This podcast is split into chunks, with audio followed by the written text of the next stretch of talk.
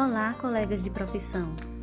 Gostaria de compartilhar uma dica para dar às famílias de nossas crianças como continuar o vínculo com a leitura literária dentro de casa, nesse período que nós estamos de isolamento social.